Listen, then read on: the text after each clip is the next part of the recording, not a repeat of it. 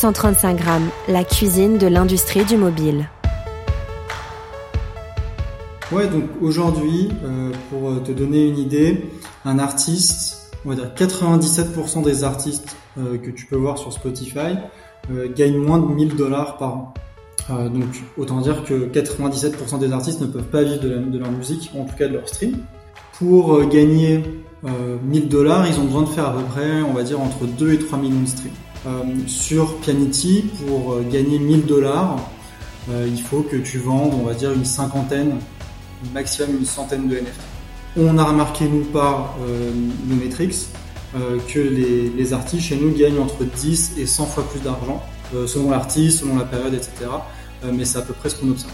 Donc quelqu'un qui gagnerait 1000 euros par an sur, sur Spotify pourrait a priori gagner au moins 10 000 euros par an chez nous en, étant utilisateur de la plateforme. On voit, je pense, plusieurs trend dans la musique. Déjà, il y a de plus en plus d'artistes indépendants. Euh, donc, a priori, il y aura de plus en plus de personnes qui vont commencer d'eux-mêmes à faire des NFT de manière naturelle.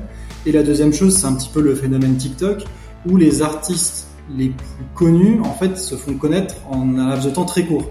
Il y a des réussites foudroyantes où en 12-18 mois, un artiste qui était inconnu devient une superstar.